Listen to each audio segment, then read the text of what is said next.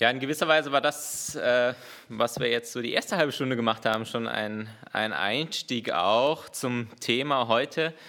Ähm, ja, gesehen auch, was gibt es für Anliegen, für Nöte, Herausforderungen bei uns in der Gemeinde.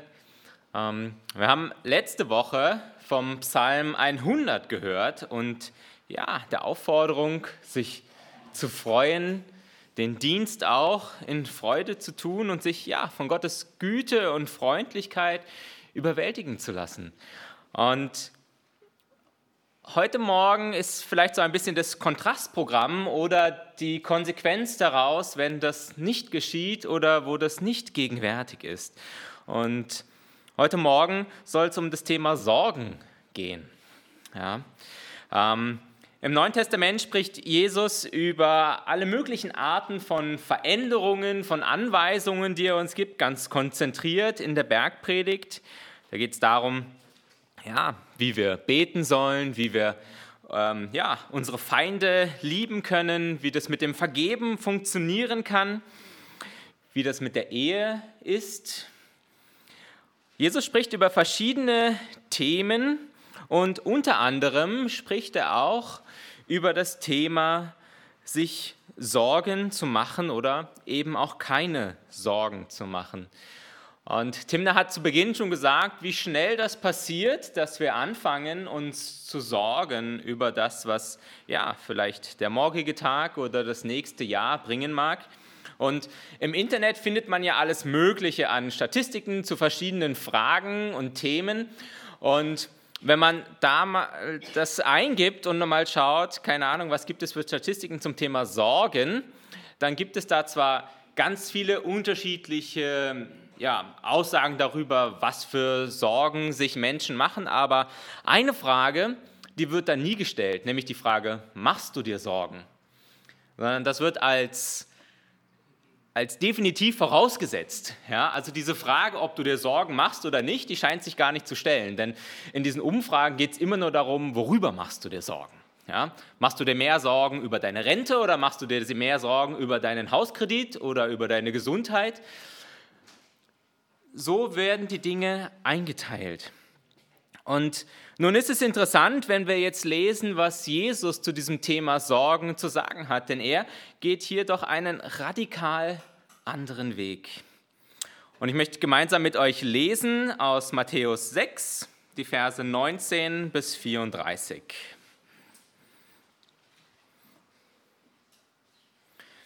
Ihr sollt euch nicht Schätze sammeln auf Erden, wo Motten und Rost sie fressen und wo Diebe einbrechen und stehlen Sammelt euch aber Schätze im Himmel, wo weder Motten noch Rost sie fressen und wo Diebe nicht einbrechen und stehlen. Denn wo dein Schatz ist, da ist auch dein Herz. Das Auge ist das Licht des Leibes. Wenn dein Auge lauter ist, so wird dein ganzer Leib Licht sein. Wenn aber dein Auge böse ist, so wird dein ganzer Leib finster sein. Wenn nun das Licht, das in der Finsternis ist, wie groß wird dann die Finsternis sein? Niemand kann zwei Herren dienen, entweder er wird den einen hassen und den anderen lieben, oder er wird an dem einen hängen und den anderen verachten. Ihr könnt nicht Gott dienen und dem Mammon. Darum sage ich, sorgt euch nicht um, Le um euer Leben, was ihr esst, was ihr trinken werdet, auch nicht um eurem Leib, was ihr anziehen werdet. Ist nicht das Leben mehr als nur Nahrung und der Leib mehr als nur Kleidung? Seht die Vögel unter dem Himmel an. Sie sehen nicht, sie ernten nicht. Sie sammeln nicht in die Scheunen, und euer himmlischer Vater ernährt sie doch. Seid ihr denn nicht viel kostbarer als sie? Wer ist aber unter euch, der seine Länge einer Elle zusetzen könnte? Wie sehr er sich auch darum sorgt. Und warum sorgt ihr euch um Kleidung? Schaut die Lilien auf dem Felde an, wie sehr sie wachsen. Sie arbeiten nicht, sie spinnen nicht. Ich sage euch, dass auch Salomo in aller seiner Herrlichkeit nicht gekleidet gewesen ist wie eine von ihnen. Wenn nun Gott das Gras auf dem Felde so kleidet, dass doch heute steht und morgen in den Ofen geworfen wird, sollte er das nicht viel mehr für euch tun, ihr Kleingläubigen? Darum sollt ihr euch nicht sorgen und sagen, was werden wir essen, was werden wir trinken, was werden, womit werden wir uns kleiden. Nach dem allen trachten die Heiden, denn euer himmlischer Vater weiß, dass ihr all dessen bedürft. Trachtet zuerst nach dem Reich Gottes und nach seiner Gerechtigkeit, so wird euch das alles zufallen. Darum sorgt nicht für morgen, denn der morgige Tag wird für sich selber sorgen. Es ist genug, dass jeder Tag seine eigenen Plagen hat.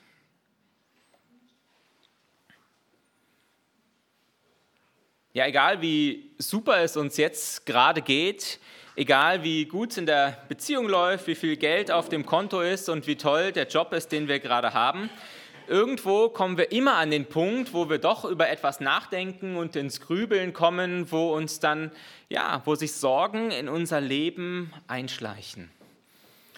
Und dann ist die Frage, wie gehen wir damit um? Also menschliche Ratschläge, die sind dann vielleicht ja Kopf hoch und das wird schon wieder, ähm, glaub an dich und dann werden, werden die Dinge gut. Äh, Versicherungen versprechen auch ein sorgenfreies Leben, ja, wenn man nur genug davon abschließt. Ähm, aber wer ist wirklich sorgenfrei, wenn einem das Haus abbrennt, auch wenn man dann vielleicht ein bisschen was von dem Geld wieder zurückbekommt? Jesus sagt hier, sorge dich nicht. Und wenn man sich die Bergpredigt durchliest, dann sind da ziemlich viele radikale Anweisungen, die uns Jesus gibt.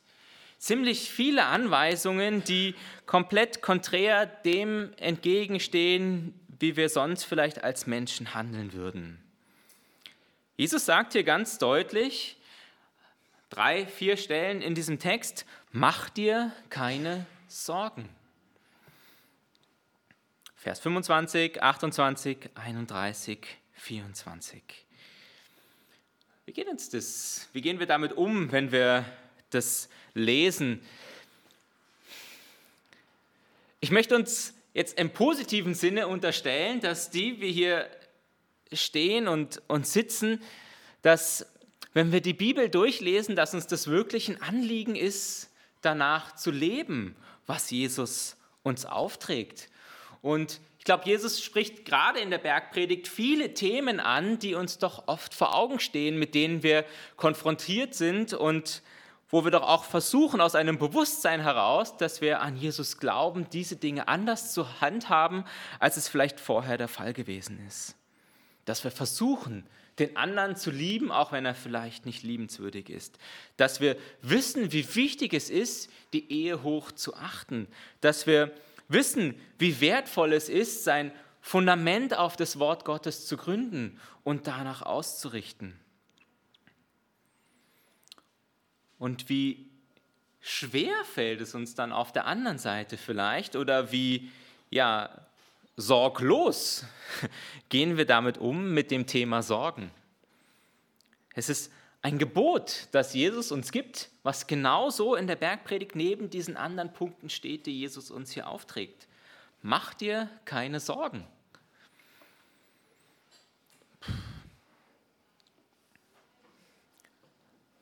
Wenn ich diese Verse lese und vielleicht geht es euch auch genauso, dann denke ich mir, ja, schön wäre, wenn es so ist. Schön wäre, wenn ich so könnte, aber meine Realität die sieht ganz anders aus. Und doch, es ist ein Gebot, was Jesus uns gibt. Und an dieser Stelle möchte ich zwei Punkte sagen dazu. Zum einen, es gibt einen großen Unterschied zwischen Sorgen und Kümmern. Ja? Es ist gut und richtig, wenn du zur Vorsorge zum Arzt gehst oder wenn du merkst, da stimmt etwas nicht. Es ist gut, wenn dein Auto komische Geräusche macht, dass du damit in die Werkstatt fährst ja, und nicht sagst, der morgige Tag wird für sich selber sorgen und vielleicht komme ich mit drei Rädern an oder mit vier. Ähm, es ist gut, sich zu kümmern und sich zu überlegen, Gott hat uns einen Verstand geschenkt und den dürfen wir einsetzen. Es gibt einen Unterschied zwischen Kümmern und Sorgen. Und dann zweitens, wenn Gott uns Anweisungen gibt, wenn Gott uns Gebote gibt, dann tut er das nicht, um uns zu verdammen. Denn wir könnten all diese Dinge lesen und wir könnten jetzt auch lesen, hier, Jesus sagt, mach dir keine Sorgen und ich mache mir doch Sorgen. Also bin ich nicht gut genug. also will Gott mich nicht haben. Aber wir schaffen es bei all den Dingen nicht, die Jesus uns aufträgt, sie immer zu halten.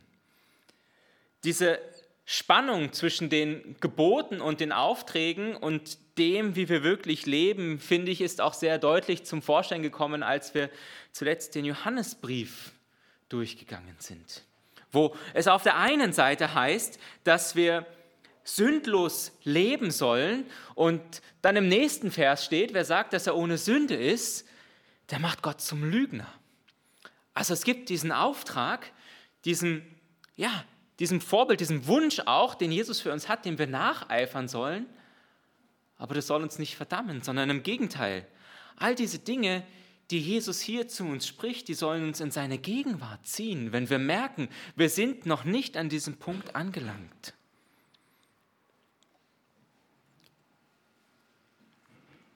Wenn Jesus uns sagt, mach dir keine Sorgen, dann tut er das, weil er weiß, dass sie nicht gut für uns sind und dass sie bei uns auch am falschen Platz sind. Jesus sagt, sorge dich nicht, denn ich tue es für dich. Ich bin der, der Sorgen trägt.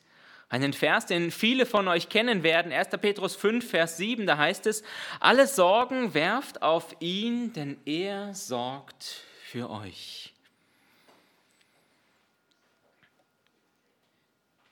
Genauso wenig wie wir die Lasten und Nöte der Welt tragen können, können wir es, uns, können wir es auch mit unseren eigenen Dingen nicht tun.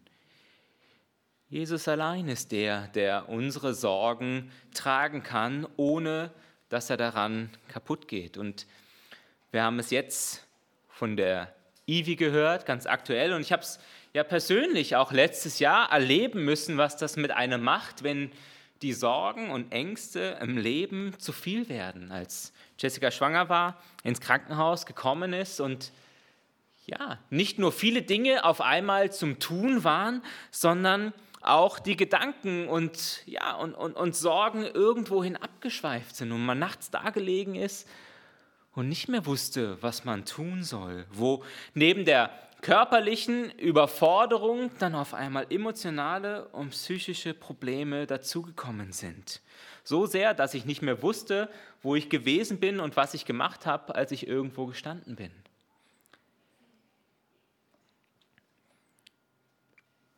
Sorgen machen uns krank, körperlich und emotional. Burnout kann eine Vorhilfe sein, Erschöpfung, aber auch Magengeschwüre bis hin zum Herzinfarkt. All das sind Folgen von Sorgen, die wir uns machen und die wir versuchen selber zu tragen. Und Jesus sagt, nein, das ist nicht das, was ich dir auflege. Deine Sorgen, sie gehören zu mir. Und wisst ihr, Sorgen greifen nicht nur unsere Psyche und unseren Körper an, sie greifen auch ganz massiv unseren Glauben an. Im Lukas 8, im Gleichnis vom vierfachen Ackerfeld, da hören wir, wie das Wort Gottes ausgesät wird. Und ein Feld, auf das es fällt, ähm, da heißt es, da geht die Saat auf, aber Sorgen, Reichtum und die Freuden dieser Welt ersticken den Glauben. Dort, wo uns persönliche Sorgen niederdrücken, da leidet auch unser Glaube. Denn Timna hat es vorhin auch schon ein bisschen gesagt, es ist auch ein Ausdruck dessen, dass wir vielleicht nicht loslassen können, aber auch ein Ausdruck mangelnden Vertrauens an Gott. Dass er die Dinge, die uns beschäftigen, nicht tragen und nicht lösen kann. Und dass wir daran festhalten und klammern. Aber noch einmal gesagt, in dem, wenn das passiert, und das passiert mir auch immer wieder, Timna hat es auch gesagt, es passiert uns allen immer wieder. Gott verdammt uns dafür nicht, sondern er sagt, ich sehe dich und ich weiß, wie schlecht es dir geht. Komm zu mir. Wirf das, was dich beschäftigt, wirf deine Sorgen auf mich. Die kleinen, die mittleren und die großen, ganz egal was dich gerade beschäftigt. Und nun ist es ja mit so Bibelversen immer das eine, sie auszusprechen, vielleicht auch jemand zuzusprechen. Und das andere ist ja immer die Frage, wie setzt man das um? Ähm, und äh, es gibt ein altes Lied, da heißt es, Hast du eine Sorgenlast, die dir raubet, Fried und Last, Jesu Herz dir offen steht, mach aus Sorgen ein Gebet.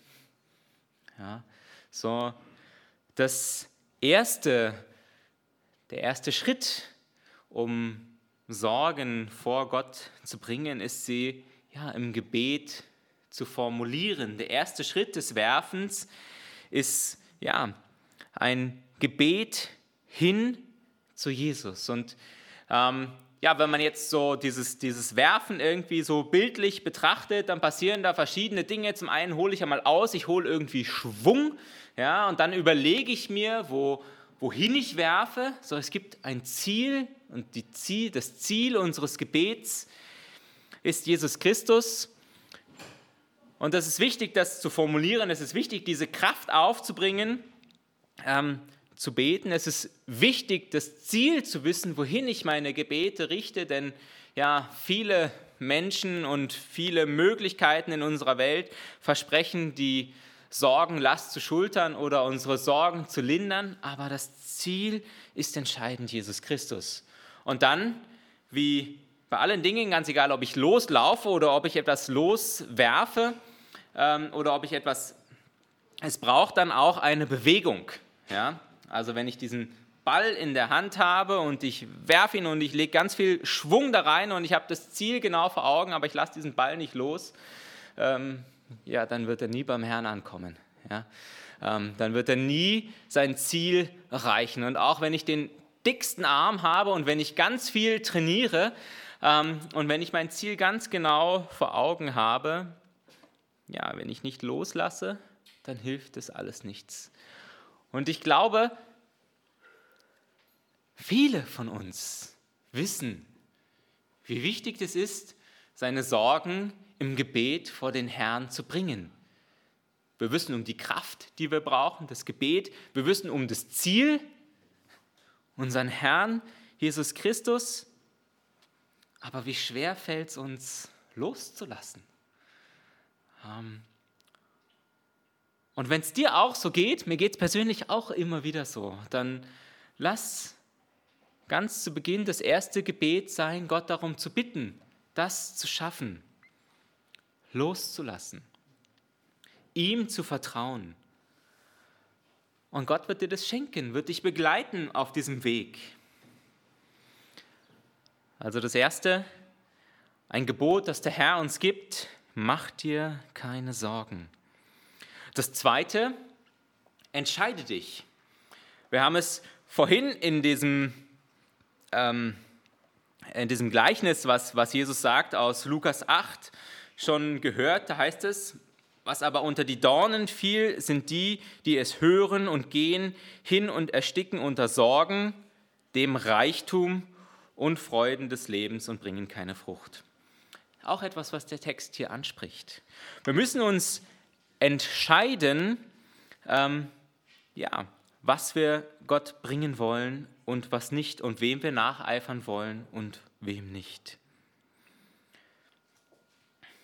Nicht nur Sorgen in unserem Leben, sondern auch Geld hindert uns im Glauben. Und das ist nicht nur etwas, was wir hier an diesen beiden Stellen finden, sondern es ist etwas, was sich immer wieder durch die Bibel hindurchzieht, wo Gott uns immer wieder warnt davor, ähm, dem nicht nachzugeben. Und ja, wie mit so vielen Dingen, die Gott uns schenkt, zum Beispiel auch mit der Sexualität, können wir alle Dinge gut und wertvoll einsetzen. Diese Dinge sind nicht per se schlecht und auch das Geld ist nicht per se schlecht. Aber die Frage ist, wie sehr binde ich mich daran und welchen Stellenwert hat das in meinem Leben? Und nur ein paar Stellen dazu, Sprüche 11, Vers 5. Reichtum hilft nicht am Tag des Zorns, aber Gerechtigkeit errettet vom Tod. Psalm 62. Fällt euch Reichtum zu, so hängt euer Herz nicht daran.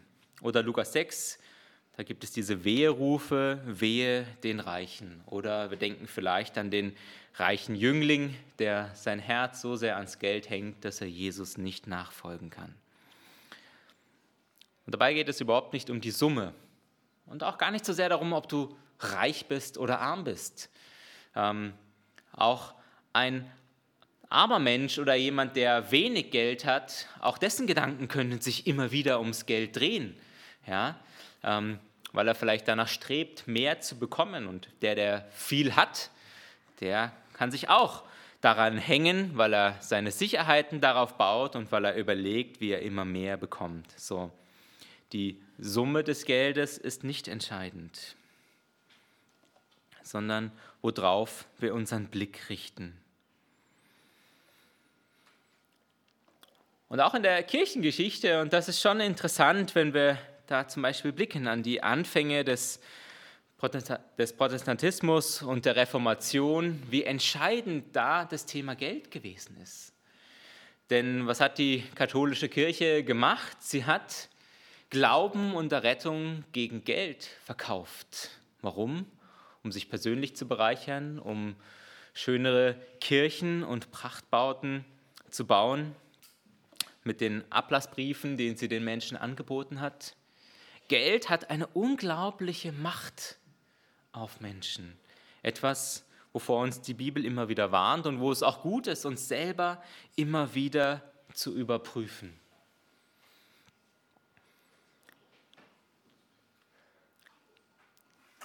In diesem Text, den wir hier gelesen haben, da ist es aber nicht nur so, dass Jesus uns ja, davor warnt, was wir nicht tun sollen, sondern dass er uns auch sagt, was wir tun sollen. Er sagt zum einen, er sagt, ja, mach dir keine Sorgen. Er sagt, binde dich nicht ans Geld, aber er sagt auch, investiere dich.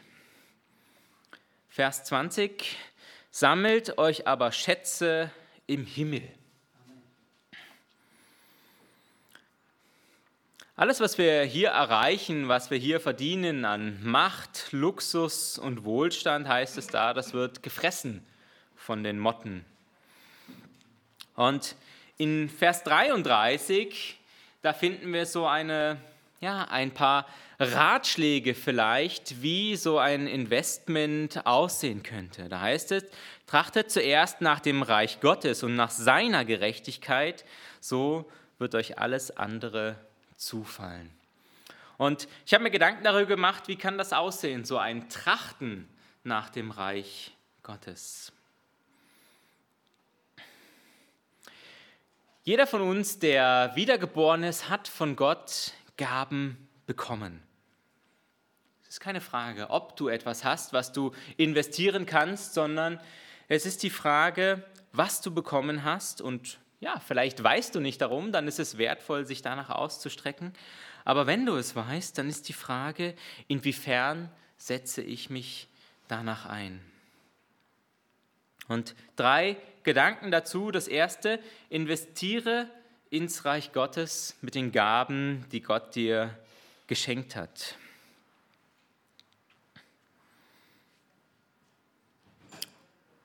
Und Ganz kurz. Ja, und das haben wir letzte Woche ähm, gesagt, nicht aus Zwang, weil ich das tun muss, sondern aus Freude heraus, die Gott mir schenkt. Dienen und ja, gläubig sein sind untrennbar miteinander verbunden. Und dann zwei weitere Punkte, die ja, da vielleicht manchmal ein bisschen untergehen, auch wenn wir darüber nachdenken, sich zu investieren ins Reich Gottes, ist, investiere in dich selber, in deinen eigenen Glauben. Ich würde mal sagen, wir alle investieren in der einen oder anderen Art und Weise in persönliche Dinge. Wir investieren in unsere Bildung, vielleicht in unser Haus, in unser Auto, in unsere Hobbys. Da machen wir uns viele Gedanken, da investieren wir Zeit und Geld. Aber wie sehr investierst du dich in deinen persönlichen Glauben? Und es ist vielleicht leicht auch zu sagen, ja, das ist ja auch Auftrag der Gemeinde. Ja, und dann kannst du sagen, ja, die Predigten sind so schlecht und der Lobpreis wird so schief gesungen und ähm, der Hauskreis ist so langweilig. Ja, ähm, was soll ich da machen? Aber wir haben eine persönliche Verantwortung auch, in unseren Glauben zu investieren. Und da dürfen wir uns fragen lassen, was hast du im letzten Jahr persönlich getan, um im Glauben zu wachsen? Vielleicht ist es einmal dran, begleitet ein biblisches Buch durchzuarbeiten, mit Hilfe auch von einem Kommentar sich zu bilden und zu überlegen, was hat sich Gott vielleicht dabei gedacht? Mal herzugehen, einige Bibelverse auswendig zu lernen, um zu wachsen, damit sie einem dann auch wieder einfallen, wenn man vielleicht in eine Situation kommt, wo Gott etwas weitergeben möchte. Mal darüber nachzudenken, ein Sabbatjahr zu nehmen, Zeit für den Herrn zu investieren, auf einen Missionseinsatz zu gehen oder eine Bibelschule zu besuchen. Ja, all diese Dinge, die kosten etwas. Kosten Überwindung vielleicht, kosten Zeit, kosten Geld. Aber das sind Dinge, die Bestand haben. Und Gott wird dich nicht fragen, wie schön dein Garten ist, was für ein tolles Auto du hast und wie top es in Schuss ist ähm, oder wie hoch dein Bankkonto ist. All diese Dinge werden von Motten zerfressen.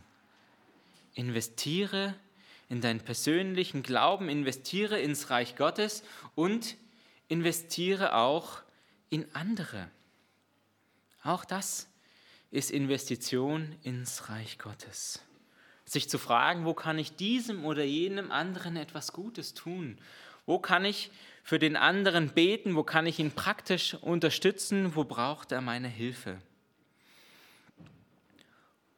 Und wisst ihr, es ist schon interessant, dass obwohl wir hier in der westlichen Welt so viele Dinge haben, ähm, wir bei so Umfragen ja, äh, bei weitem nicht die glücklichsten Menschen sind.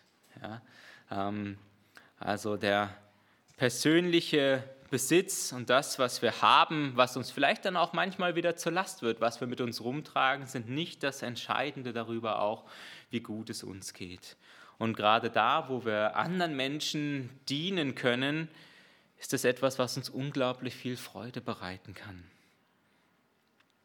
Investiere ins Reich Gottes, investiere in deinen Glauben und investiere in deinen Nächsten. Und dann vielleicht noch ein ganz kurzer Punkt zum Schluss. Ähm, Gott spricht dir auch immer wieder an, dass er sich investiert, selbst in die vermeintlich kleinen Dinge, ja, in die Pflanzen, in die Natur. Und er sagt, schau dir das an und wir hatten jetzt sogar Lilien zu Hause, aber die waren schon anderthalb Wochen alt und die haben echt nicht mehr schön ausgeschaut. Ja? Da habe ich gedacht, das wäre jetzt kein gutes Bild dafür, wie Gott sich um die Lilien sorgt, wenn sie so die Köpfe hängen lassen. Ähm, aber wir haben da zumindest ein paar Blumen. Ja? So, Gott sorgt für seine Schöpfung, vom ganz Kleinen bis zum ganz Großen. Und ja, richten wir unseren Blick auch darauf und vertrauen wir darauf, dass Gott auch für uns sorgen wird.